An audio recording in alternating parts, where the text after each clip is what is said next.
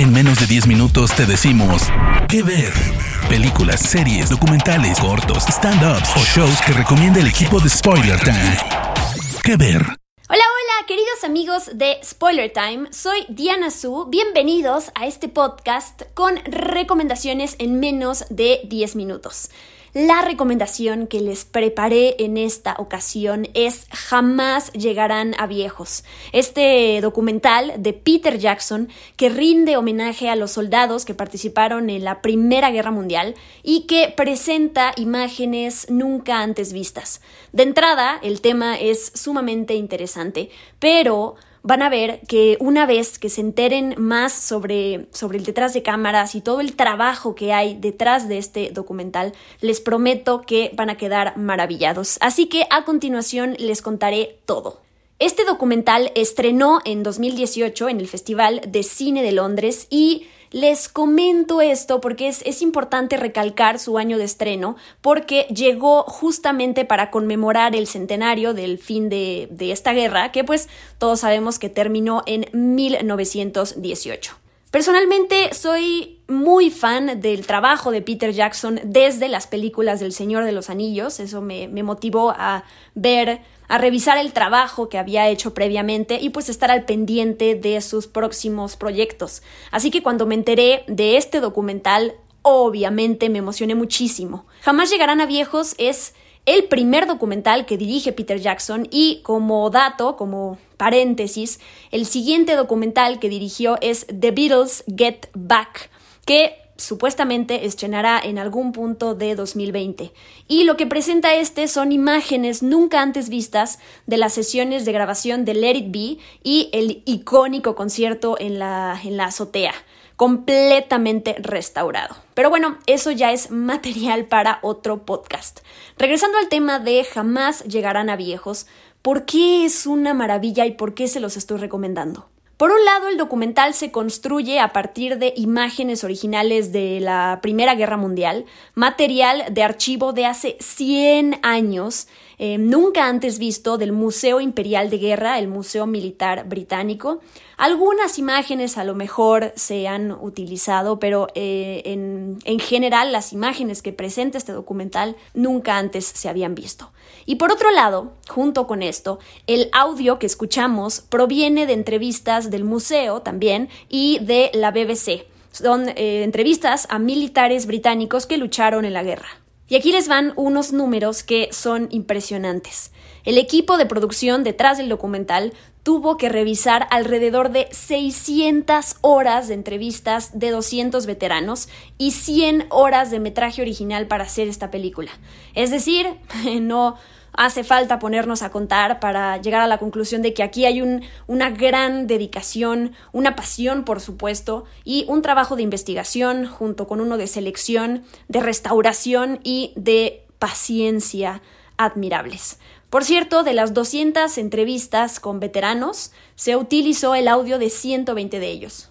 Peter Jackson le dedica este documental a su abuelo William Jackson, que peleó en la guerra, y su intención era lograr una experiencia inmersiva para que la audiencia pudiera eh, sentir de alguna manera lo que es ser un soldado, en lugar de solo presentar un recuento de los hechos, que es algo que pues ya hemos visto en otros lados. Y déjenme decirles, por supuesto que lo logra. Los audios que escuchamos de los soldados, por un lado, sirven para brindarnos esta experiencia inmersiva, ya que nos están contando sus recuerdos en la guerra, y por el otro lado, sirven para darle un orden a la narración.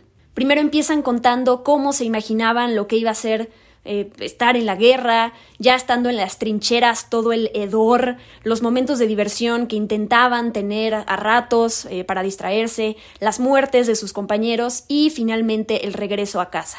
Por cierto, nunca vemos las caras de los soldados que están hablando. Esos audios se mezclan con las imágenes de archivo de las que ya les platiqué y esa combinación es impresionante. Hay algo más que tengo que destacar. Gran parte de las secuencias que vemos en el documental fueron coloreadas y retocadas con técnicas de producción modernas y también se añadieron efectos de sonido para que se den idea de el gran trabajo que hay detrás de este documental.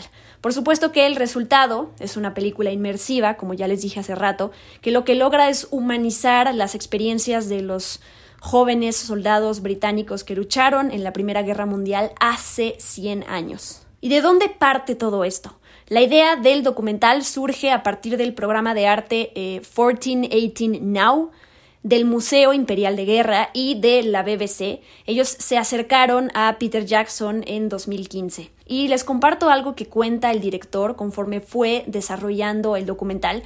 Se dio cuenta que no quería presentar nombres ni lugares. Y les cuento tal cual lo que dijo Peter Jackson tomamos la decisión de no identificar y nombrar a los soldados. Había tantos que sus nombres estarían saliendo uno tras otro en la pantalla cada vez que aparecía una voz. En cierto modo, esto se convirtió en una película anónima y agnóstica.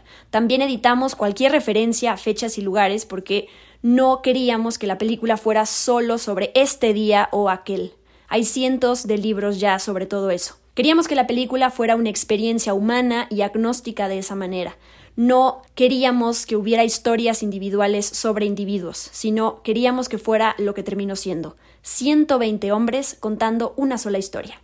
Otra cosa que me parece sumamente interesante es por qué Peter Jackson decidió ponerle color a las imágenes. Y aquí les va lo que dijo. Los hombres que participaron en la guerra vieron una guerra en color. Ciertamente no la vieron en blanco y negro. Con esto quería atraer a estos hombres al mundo moderno para que puedan recuperar su humanidad una vez más, en lugar de solo ser vistos como figuras tipo Charlie Chaplin en una película de archivo vintage.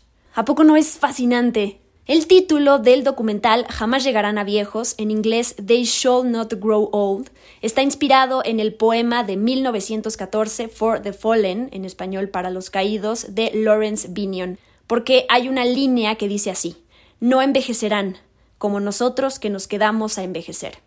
Como ya les dije al principio de este audio, el documental estrenó en el Festival de Cine de Londres y posteriormente estuvo en un par de, cines en el Reino Unido y después se transmitió también por el canal BBC2.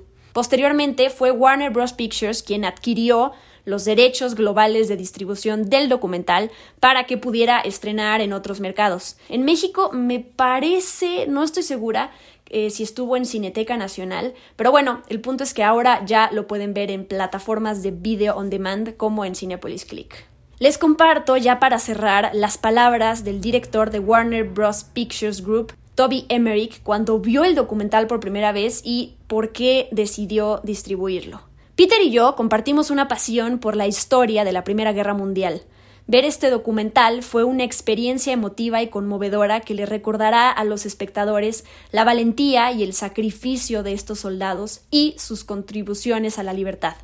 Peter creó una película poderosa e inmersiva que le llegará a la gente y estamos orgullosos de asociarnos con él para llevarla a las audiencias de todo el mundo. Esto fue lo que dijo y espero que con esto también salgan más motivados y con ganas de ver este documental. Pues hasta aquí mi recomendación. Pueden ver, como ya les dije, jamás llegarán a viejos en Cinepolis Click. Dura más o menos una hora 40 minutos. Yo soy Diana Su. Me pueden encontrar en redes sociales como arroba-diana Su. Y nos escuchamos en la próxima recomendación aquí en Spoiler Time.